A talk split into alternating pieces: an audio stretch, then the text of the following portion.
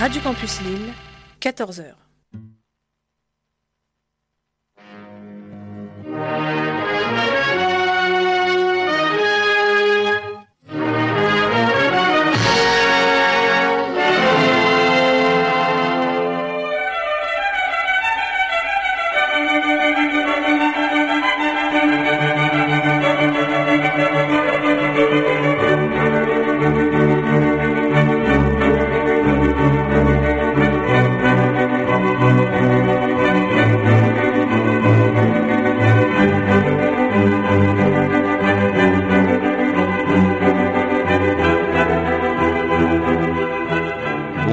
À toutes et à tous. Merci d'être des nôtres une nouvelle fois en ce samedi après-midi afin de profiter, nous l'espérons en tout cas, d'une nouvelle édition de votre émission consacrée au cinéma. Voici Cinéma Mété Comté, un programme animé et présenté par Christophe Dordain, Christophe Colpart et Cédric Poulvorde.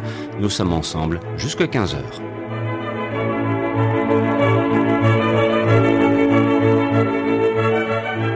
Au sommaire cette semaine, et généralement c'était le cas en janvier, nous souhaitions revenir sur un festival qui a fortement marqué les esprits des cinéphiles des années 70 et 80, en l'occurrence le festival du film fantastique d'Avoriaz. Alors euh, nous avons périmétré, choisi de limiter euh, cette émission aux années 80 qui représentent euh, en quelque sorte l'apogée de ce festival.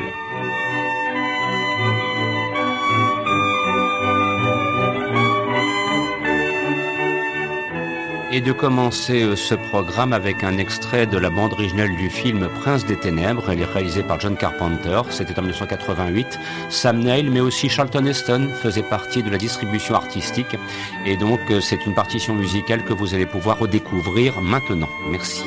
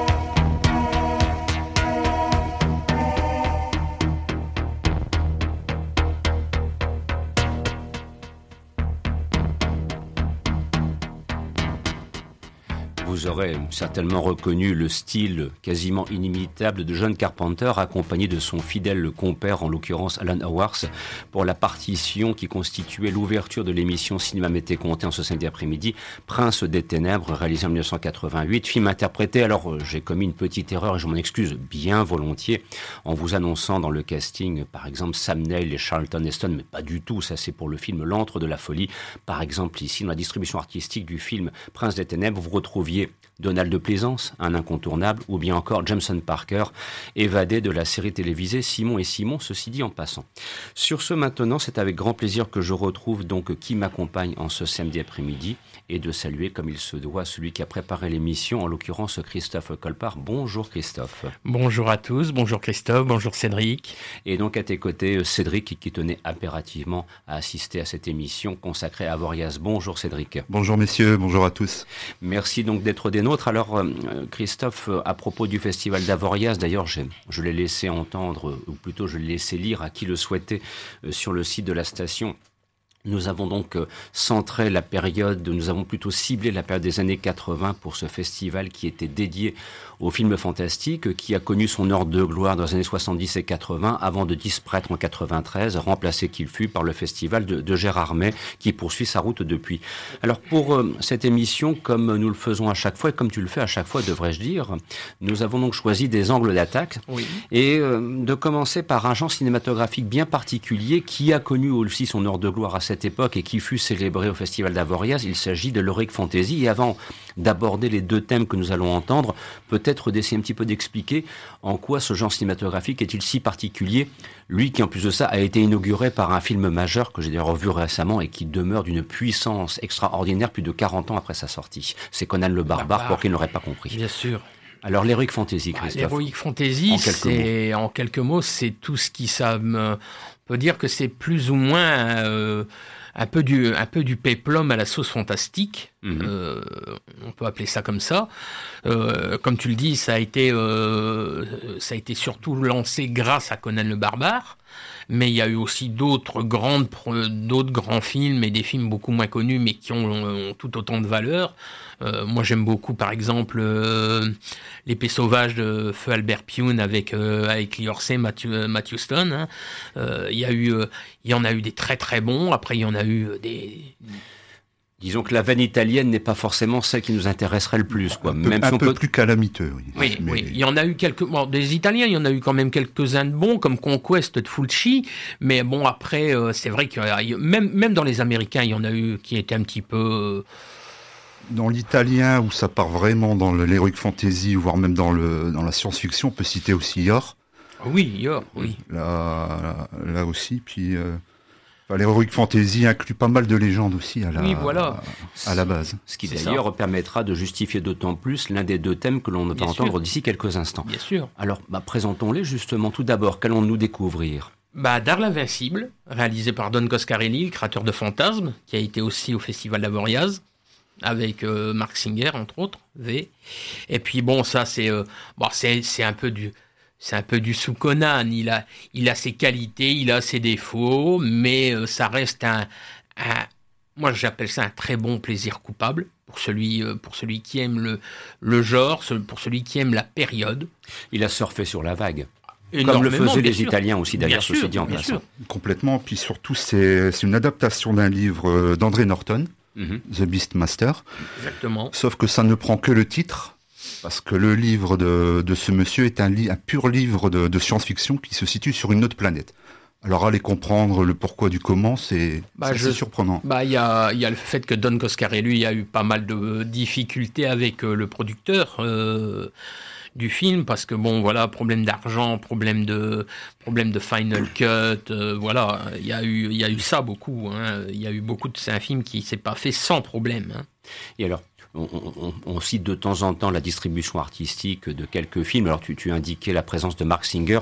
Il faut savoir qu'à la même époque, il allait participer, tu l'as brièvement mentionné, à une série télévisée qui s'appelle V, Les Visiteurs, développée par Kenneth Johnson et qui connaîtra un gros succès entre 83 et 85. Et dans, et dans la série Beatmaster, euh, dans la période 99-2002, où il fait quelques apparitions. Oui, oui, il fait quelques apparitions. Et puis bon, le film a connu deux suites. Bon, le deuxième est potable. Le troisième est absolument immangeable. Infect. Ah, c'est. Non, là, c'est.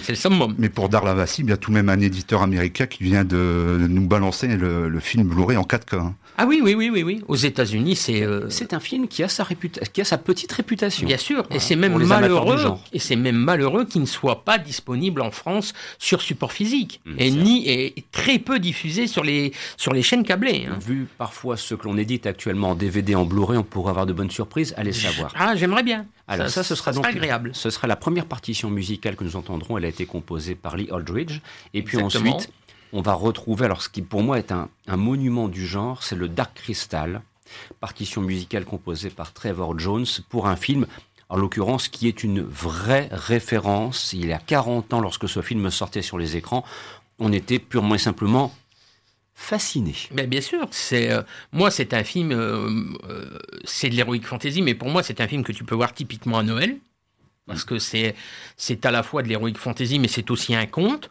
C'est réalisé par Jim Henson et Francoz, hein, qui sont quand même euh, des gens très habitués à l'animation, hein, puisque le Muppet Show. Hein, voilà, Jim Henson, c'est le créateur du Muppet Show. Franco, c'est le réalisateur de, de, pas mal de choses comme ça. Hein. Euh. Il y a, voilà, c'est un, un, truc absolument, euh, voilà, c'est, on saurait, tu ferais ça de nos jours, c'est ce qu'on disait en antenne, on le ferait en en motion capture comme euh, Robert Zemeckis a fait Beowulf, le Pôle Express ou le Noël de Scrooge. Hmm. ça perdrait son charme. Mais ça hein. perdrait de son charme parce que la beauté du, la beauté de la chose et, ça d'ailleurs c'est ce que je c'est ce que je suis heureux grâce à la, à la série Netflix Dark Crystal, l'âge de la Renaissance, c'est qu'ils ont conservé le style marionnette. Euh, pour une fois, on peut dire merci à Monsieur Louis Le Terrier. Voilà, voilà, oui, oui. pour, une fois. Pour une fois. pour une fois. Lee Aldridge tout d'abord pour la partition musicale de Darl Invincible. Trevor Jones ensuite pour celle de Dark Crystal. Je vous l'annonce, elle est magnifique. et puis un très beau casting vocal euh, au sein de Dark Crystal. Oui. Mais ça, euh, allez, deux, deux, trois pistes comme ça. Bah, donc dans la piste française, nous avons George Atlas, hmm. qui a été la voix française de Lee Van Cleef, Will Sampson, Brian James, Robert Loggia, et le grand André Janik, euh, Henri, pardon, excusez-moi. Henri Janik. Ah, la voix d'Anthony Quinn, Ernest Borgnine, Telly Savalas et Charles Bronson aussi. Voilà, bon bah tout est dit. C'est des grands noms. Hein. Et je pense qu'il est assez facile de revoir Da Crystal actuellement sur les plateformes. Disponible sur Netflix, voilà, avec euh, la série. Avec la série. Allez, allons-y pour Darl Invincible, suivi de Dark Crystal et de vous souhaiter bien évidemment de passer un excellent après-midi à l'écoute de Cinéma Mété Comté qui est consacré au festival d'Avoriaz version années 80.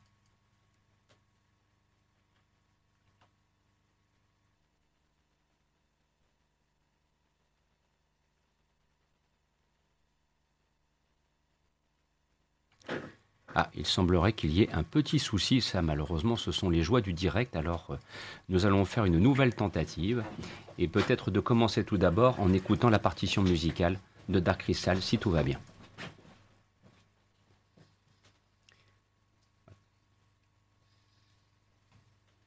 Alors là, je suis désolé, mais il y a des moments comme ça où parfois ça peut coincer. Et tel est le cas aujourd'hui.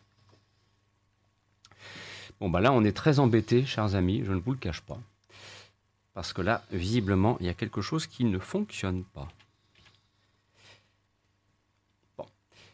Alors là, c'est vraiment ce qui pouvait nous arriver de pire. Voilà, malheureusement. Je suis vraiment désolé, mais il faut savoir accepter les contraintes et les joies du direct et de se dire que parfois, effectivement, ça ne veut pas passer. Et j'ai beau essayer, réessayer encore, notre plus grand désespoir, je ne vous le cache pas, eh euh, nous sommes là pour une fois complètement tributaires des événements techniques qui sont les nôtres en ce samedi après-midi euh, sur le studio et je ne comprends pas pourquoi ce qui fonctionnait habituellement ne fonctionne pas ce jour. Alors, chers amis, je vais vous demander tout simplement de m'aider à embrayer. Hein. Voilà, ce sont les joies du direct. Il faut savoir le faire. Et on a déjà connu ça en, d'autres circonstances, et on réessayera bien évidemment de retrouver ces partitions musicales dans quelques instants. Mais que voulez-vous? Voilà, c'est ainsi. Euh, nous ne sommes pas dans le cadre d'un podcast produit sur lequel on peut repasser après derrière. Hein, voilà. voilà. ça c'est, ça fait partie des réalités. Alors, on va essayer donc de retrouver, si tout va bien, dans les méandres numériques, les partitions musicales de Dark Crystal et de Dark l'Invincible. Mais en attendant, par contre, euh, il est un autre thème que l'on souhaitait euh, mettre en lumière dans le cadre de cette émission consacrée à Avoriaz, c'est le fait qu'il y a un metteur en scène qui fut souvent célébré. Il n'est pas le seul, mais c'est vrai que son nom est très souvent associé au cas particulier d'Avoriaz. Il s'agit de David Cronenberg. Et alors là aussi, Christophe, nous avons choisi euh, deux films qui vont nous permettre d'illustrer toute l'importance de ce cinéaste. Il sera question de Dead Zone tout d'abord et de Faux Semblants ensuite. Alors tout d'abord un petit mot sur Dead Zone que je tiens pour un très grand film avec un immense Christopher Walken. Oui, euh, tiré d'un roman de Stephen King. Euh, comme tu l'as dit, réalisé par euh, David Cronenberg. Moi, c'est un des David Cronenberg que je que j'aime le plus parce que je suis pas forcément super fan de David Cronenberg. moi, j'ai des films, franchement, où pour moi, ça passe pas. Quoi. C'est trop, c'est trop perché pour moi. À quel point ce film a été bien reçu à Avoriaz euh, à l'époque, c'est qu'il a tout de même remporté euh, trois récompenses. Mhm. Le prix de la critique, le prix du suspense et l'antenne d'or. Exactement, c'est produit par Dino De Laurentiis, hein, le, grand producteur de, de Dune, de, de Conan le Barbare. De Conan le Barbare. Hein, mm. euh, tu as Herbert Lom, tu as Tom Skerritt, hein, entre autres. Et c'est vrai que c'est un, film qui, moi, m'a profondément marqué à l'époque, à la fois par l'interprétation de Christopher Walken, par une fin, effectivement, qui se veut résolument dramatique. Oui. Euh, c'est un film en plus ça qui fait preuve d'une certaine forme de sobriété. Il n'est pas question de, tomber dans le piège d'effets spéciaux à outrance. Ça reste effectivement euh, à taille humaine. Et puis n'oublions pas aussi. On euh, est plus dans le, on est plus dans le registre peut-être du, thriller que du film fantastique. Bah, pour moi, ça mélange, il mélange trois genres film. Donc le thriller, comme tu viens de le, citer, le fantastique et le drame. Mmh, c'est vrai. Et c'est peut-être justement parce qu'il y a cette dimension dramatique que c'est ce qui renforce la puissance de Dead Zone quand on le redécouvre aujourd'hui, 40 ans après sa sortie, puisqu'on est à peu près à une année près. Euh, euh, ça fait presque 40 ans que le film est, sorti en salle. Film qui a été dérivé en série télé. Qui plus est. Bon, qui, bon, la série télévisée se laisse regarder, dirons-nous. Voilà, se laisse voir. Six saisons quand même. Hein, oui, non mais voilà, il faut croire que le concept était suffisamment fort pour être décliné en, série télévisée. Tout à fait. Sur ce, Christophe, au-delà de Dead Zone, il y a ensuite Faux Semblant. Et alors avec Faux Semblant, bon, là aussi, c'est un Jeremy Irons qui, euh, pardon, un, David Cronenberg qui, avec euh, ses comédiens, et en l'occurrence Jeremy Irons, est, célébré euh, à travers le festival d'Avoriaz. On est plutôt cette fois dans la deuxième partie des années 80 quand le film sort. oui, 1988 comme tu l'as dit, Jeremy Irons, qui, est, qui a un rôle assez euh, particulier, hein, puisque jumeau, euh, voilà. Il a deux rôles en fait. Il a deux rôles assez, assez distincts. Geneviève Bujold, et puis bon, c'est une ambiance beaucoup plus bah là, là c'est plus le Cronenberg des, des, premières années avec euh, cette obsession de la chair. Euh, un peu viscéral, euh, complètement avec ses gémillités entre ces deux frères, avec un exubérant, l'un complètement renfermé sur lui-même. C'est ça.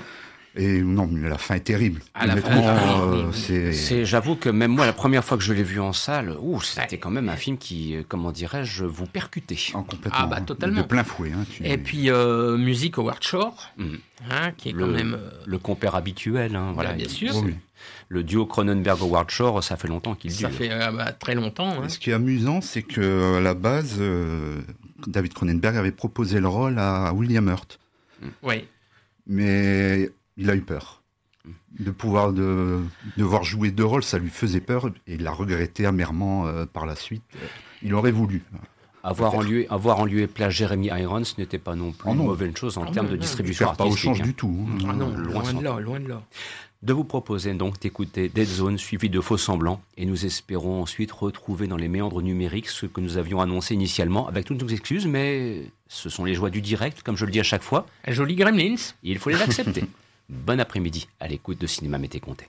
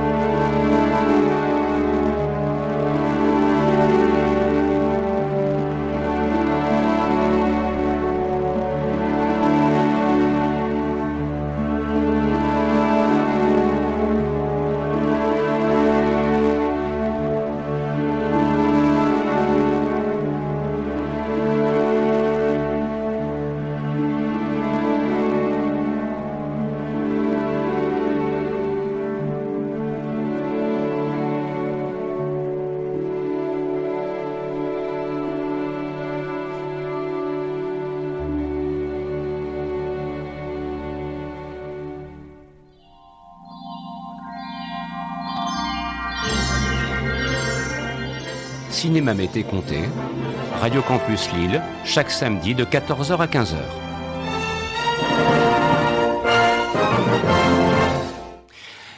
Reprenons le cours normal de notre émission. Euh, nous avons eu la grande aide de Marcel, fidèle technicien et solide technicien de la station, qui immédiatement est intervenu. Voilà, il a interrompu toutes ses activités en ce samedi après-midi afin de venir entre de rescousse nous indiquer que peut-être en appuyant sur un petit bouton qui est là quelque part, euh, ça pourrait aller mieux.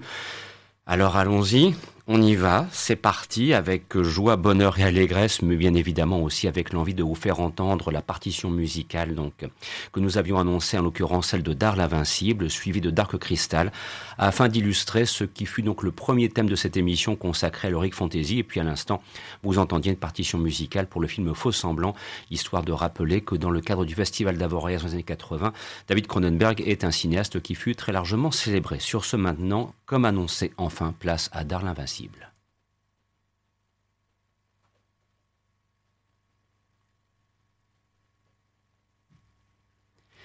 Bon, là vous l'aurez compris, chers amis, il semblerait que malgré de formidables interventions extérieures, il y ait un véritable gremlin dans le moteur et donc vouloir insister de façon indéfinie pour diffuser ces deux thèmes, là je sens qu'on ne va pas y arriver. Donc euh, voilà, inutile de chercher à aller plus loin. Malheureusement, ce sera pour une prochaine émission. On trouvera bien une opportunité de reglisser une thématique héroïque fantasy au hasard d'un samedi après-midi avec Cinéma Mété Comté. Mais voilà, je suis en train de me dire une chose.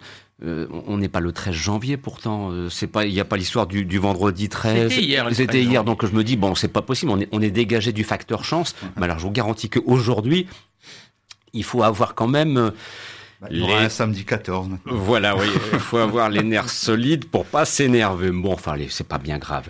Sur ce, chers amis, je vous propose en toute simplicité de poursuivre l'émission et donc de basculer vers une autre thématique forte qui fut développée au hasard des films proposés dans les sélections au Festival international des films fantastiques d'Avoriaz. On a intitulé ça Enfer mécanique. Bon, alors vous vous dites tout de suite, si il est question de enfer mécanique, bah là, on va sortir de choses qui sont très très lourdes. En l'occurrence, il va être question de Robocop et de Terminator. Alors, ce sont deux films qui ont profondément, chacun dans leur registre, marqué le cinéma des années 80 et, qui demeurent encore aujourd'hui des, pièces de référence.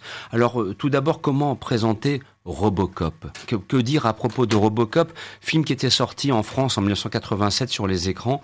Voilà, euh, qu'en reste-t-il aujourd'hui avec le recul du temps? C'est, c'est, moi, j'ai que magistral. Oui. Bah, Paul Verhoeven à son apogée. Voilà, c'est ça. Exactement. C'est, c'est le Hollandais fou. Euh, c'est que de toute façon, euh, Paul Verhoeven, que ça soit ses films en Hollande ou que ça soit ses films américains, euh, c'est toujours euh, quelque chose d'absolument phénoménal. Ah, et puis il suffit de le voir sur le making-of de, Robocop. Ah bah bien sûr. La limite de l'hystérie, ah oui, incontrôlable. Oui, oui, oui, hein. bah, il a toujours été comme ça. Hein. Il était même comme ça sur le il était même comme ça sur le, sur le tournage de Showgirls, hein, euh, film qu'on a longtemps conspué euh, en disant que euh, il est sanguin, le monsieur. ah bah oui. voilà, mais de toute façon, il n'y a pas un film de, il a pas un film de Paul Verhoeven qui n'est pas, pour moi, pour moi, il n'y a rien acheté chez Paul Verhoeven. Je sais pas pour vous, mais non, pour moi, il n'y a rien acheté. C'est un, cinéaste. Si vraiment on voulait chercher ce qu'on appelle un mauvais film ou un film raté, j'ai du mal à trouver. Hein. Mhm. Voilà. Je dirais que Showgirls est peut-être un, peu plus mineur par rapport à d'autres, mais je dis bien mineur, mais on est tellement dans le, haut du sommet dans, tellement dans, le haut de ce que l'on peut faire de mieux dans un certain type de cinéma. Voilà, je veux dire, euh, parce qu'après, si vous citez Starship Troopers, alors là, on monte encore d'un étage. Lui aussi a tapé dans tous les genres, faut pas, pas oublier la chair et le hein. sang, quoi. Là aussi. La chair et le euh, sang, euh, puis même ses films hollandais, Turkish Delight, puis même ses derniers films. Hein. Moi, pour l'instant, il y en a, il y a qu'un seul Paul Verhoeven que j'ai pas encore vu et que je vais voir très rapidement, c'est Benedetta avec Virginie Efira. Mhm. son dernier en date. Voilà, son mhm. dernier en date. Mais même elle, avec Isabelle Huppert, on a dit beaucoup de mal à la sortie du film. je suis désolé, quand vous voyez le film, c'est quand même une, c'est quand même une belle réussite. Moi, je trouve que c'est une belle réussite. Hein. Donc ça, c'est pour Robocop, Paul Verhoeven, et pour bien rappeler toute l'importance de ces cinéastes dans le, dans, le cinéma mondial. Et puis ensuite, et d'ailleurs ce sera le premier thème que nous entendrons par ordre d'apparition euh, sur les ondes, si j'ose dire, il sera question du Terminator réalisé par James Cameron. Bon, là c'est l'œuvre emblématique. Hein. Bah, le film phare par excellence. C'est le film phare par excellence. Euh, qui a été euh, qui a eu le Grand Prix euh, à Avoriaz grâce à Robert De Niro qui aimait beaucoup le film, à la différence de Michel Blanc qui a conspué ça en, disant que c'était d'une bêtise absolument bétifiante et absurde et à la limite grotesque, du mal fait. Hein, j'applaudis. Ah oui, oui. Euh... Non, mais là, c'est moi, j'avoue que je, je comprends pas. Enfin, sauf que de temps en temps, bon, on peut très bien se laisser aller à quelques tirades, à se dire, bah voilà, j'aime pas tel ou tel film, mais quand même, il faut faire un petit peu de prudence, parce que là, pour le coup, si on voulait ressortir l'archive, qui d'ailleurs doit être disponible sur quelques réseaux d'images, si vous creusez un petit peu, vous la trouverez facilement. Très facilement sur Facebook. Voilà. Eh bien, euh, vous vous dites avec le recul que là, malheureusement, ce jour-là, Michel Blanc aurait mieux fait de se taire. Ah, largement. Monsieur Duss aurait dû... Euh, voilà voilà, il a dû rester bloqué sur le télésiège à Avoriaz comme dans les bons fonds du ski, c'est pas possible autrement. trop de vin chaud. Oui, quelque chose comme ça. Donc euh, c'est voilà, c'est vous dire un petit peu que on a affaire quand même à, comment dirais un, un, registre bien particulier où il est question euh, voilà de d'essayer de, de, mettre en lumière quand même ce qui est une spécificité du film fantastique avec euh, notamment voilà ces, ces monstres ces monstres mécaniques, ces monstres métalliques, d'où le thème d'enfer mécanique, qui est aussi une référence pour qui l'aurait repéré, un film réalisé par Elliot Silverstein, ceci dit, en passant. Je dis ça pour vraiment les amateurs de détails qui tuent, hein. ça reste entre nous, mais comme nous ne sommes pas écoutés, de toute façon, ça reste entre nous. Allez, sur ce, je vous propose tout de suite d'entendre, et on est très, très content de le faire parce qu'on n'a pas encore l'occasion de le faire euh, dans le cadre de cette émission on va pouvoir entendre la partition musicale euh, composée par euh, Basile Polidoris, euh, pour, le pour, pour, le film comment dirais-je Robocop. pour le film Robocop et pardon pour le film Terminator. Non Basile Polidoris pour Robocop Brad Fedel pour Terminator. voilà c'est ça c'est exactement ça. c'est vrai que Basile Polidoris on a on c'est pas la première fois qu'on cherche à, à, faire une émission dédiée à ce grand compositeur parce que c'est quelqu'un que Christophe et moi nous aimons beaucoup. Voilà et donc on, souhaitait vraiment pouvoir le faire en, en, en simplicité ici euh, dans le cadre de cette émission parce qu'on avait effectivement cette envie de pouvoir euh, revenir sur la carrière de Basile Polidoris le moment venu. Donc euh, grâce à Robocop, on va pouvoir le faire et dans un, petit instant, place à Brad Fidel donc pour le thème de Terminator qui a tant marqué les esprits à l'époque. Vous en profitez maintenant dans le cadre de Cinéma Mété Comté.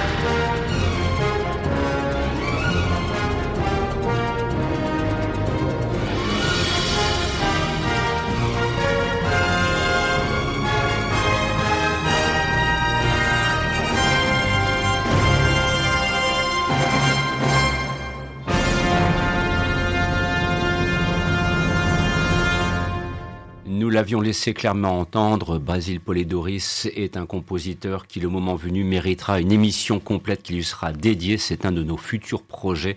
Et vous avez entendu avec euh, ce long thème de Robocop hein, qu'on a laissé en son intégralité, on, y tenait ô combien il fut un, compositeur majeur. Euh, voilà, c'est quelqu'un au sujet duquel on reviendra et avec Robocop, il a atteint un de ses sommets dans sa carrière. C'était donc euh, en 1987 que le film sortait sur les écrans et puis au préalable, vous avez entendu la partition musicale réorchestrée par Brad Fiedel pour le film Terminator. Nous arrivons dans la dernière ligne droite de cette émission et Christophe, cette fois, nous allons partir comme on le fait de temps en temps dans l'espace parce que bien évidemment Avoriaz, il y avait des films fantastiques, des films de science-fiction. Et donc le space opéra, d'ailleurs vous allez avoir une petite surprise, fut célébré, notamment euh, avec alors une petite curiosité signée Nick Castle qui s'appelle The Last Starfighter et dont on va entendre la musique dans quelques instants. Ouais, ouais, ouais, ouais. C'est euh, ça, c'est un, moi, c'est un de mes films euh, préférés. C'est un film que j'aime beaucoup. C'est un film que je trouve absolument. pour moi, c'est une, une, petite une, petite, euh, vraiment une petite perle sucrée, voilà, qui est. Euh, moi, c'est un petit, c'est vrai un plaisir coupable que moi j'aime beaucoup parce que c'est. Euh, tu en as beaucoup des plaisirs coupables. Ouais, oui, oui, oui. Mais celui-là, oui, celui-là, je peux le revoir plusieurs fois. je peux le revoir plusieurs fois. C'est vrai que c'est un truc que j'aime bien, cet univers de mélange de jeux vidéo, de. Voilà, de, science-fiction un peu kitsch. Euh. Bah, c'est un film qui surfait sur la vague d'espèces opéra, la Star Wars, hein, ah, complètement. Oui. Euh, complètement, avec. Euh, je crois que le héros du film est champion justement d'une une bande d'arcade. C'est ça, c'est ça. Et appelé par. Voilà. Euh, ouais, appelé par, par des extraterrestres pour ça, voilà, qui sont en pleine bataille. Et d'ailleurs, l'extraterrestre, c'est si je ne dis pas de bêtises, ça doit être euh, Lou Gossett Junior. Mais je ne suis pas sûr. À vérifier. À vérifier. Donc ça, c'est le premier thème qu'on entendra pour euh, conclure cette émission. Et puis ensuite, on enchaînera, on vous le disait que là, on, est à la frontière entre le grand et le petit écran, avec euh, une partition musicale composée par Stu Phillips pour... Alors, le film pilote de la série télévisée Galactica qui fut tout d'abord proposé au cinéma avant qu'on ne le découvre sur le petit écran. Et il s'avère que c'est au Festival d'Avoriaz que euh, ce film pilote fut présenté. Voilà, c'est quand même euh, à souligner. C'était l'époque où les téléfilms pilotes, notamment des productions Glenn Larson, bénéficiaient euh, d'une exploitation au cinéma. Voilà, et l'univers de Galactica bah, s'y prêtait bien. Et si je dis pas de bêtises, je pense que pour l'incroyable Hulk, il y a eu la même histoire. oui, oui, oui, oui, Il y a eu, il y a eu au moins deux ou trois films qui ont été montés avec deux épisodes et qui ont été sortis en salle. Et Galactica, on a eu deux aussi, ils ont été tous les deux à Avoriaz. Il y a eu Galactica, la bataille de l'espace, et, euh, et le Galactica... Euh, la conquête de la Terre. La conquête de la Terre. Voilà, donc c'est vous dire que c'était voilà, une, une, espèce de tradition. Alors je pense que ça existait ailleurs, peut-être aussi en Italie ou en Allemagne, mais déjà dans les années 60, quand on regarde bien des séries télévisées comme des agents très spéciaux, euh, deux ou trois épisodes avaient été montés pour en faire un film exploité au cinéma. Donc, euh, Frelon vert aussi. Le Frelon vert a connu ça également. surtout, ça a été repris après avec, bien sûr, le succès euh, post-mortem de, de, Bruce Lee. Donc voilà les deux thèmes qui vont nous permettre de conclure l'émission, The Last Starfighter et puis ensuite Galactica, en vous rappelant qu'à partir de 15h, vous retrouverez Roxane pour l'émission des flips et des flops. Et puis Christophe, comme le veut la coutume de nous annoncer le thème de la semaine prochaine qui verra, si tout va bien, le retour de notre Jérémy Cricket, en l'occurrence Jérémy Joly. Donc il sera question de cinéma français. Oui. On Et d'un grand compositeur. Oui, un grand compositeur qui est Michel Legrand, qui a travaillé entre autres pour Jacques Demy, mais aussi pour Claude Lelouch, qui a aussi travaillé à l'international. Hein, euh, par exemple, on va citer euh, l'affaire Thomas Crown. Mhm. Voilà. Mais il y aura aussi des, des curiosités, voilà. même des choses qu'on qu'on entend qu'on n'a jamais entendu au cinéma. Bien, ce sera donc la semaine prochaine, émission consacrée à Michel Legrand. Vous écoutiez Cinéma Mété Comté, un programme animé autant que possible et mis en onde par Christophe Dordain avec amical soutien de Cédric Poulvord et de Christophe Colpart. Et on vous laisse avec The Last Starfighter et Galactica. On vous remercie bien évidemment pour votre fidélité à ce, à ce programme pour la qualité de votre écoute et aussi pour votre compréhension malgré les quelques petits gremlins qui sont venus s'immiscer dans le cadre de cette émission. À la semaine prochaine. Au revoir.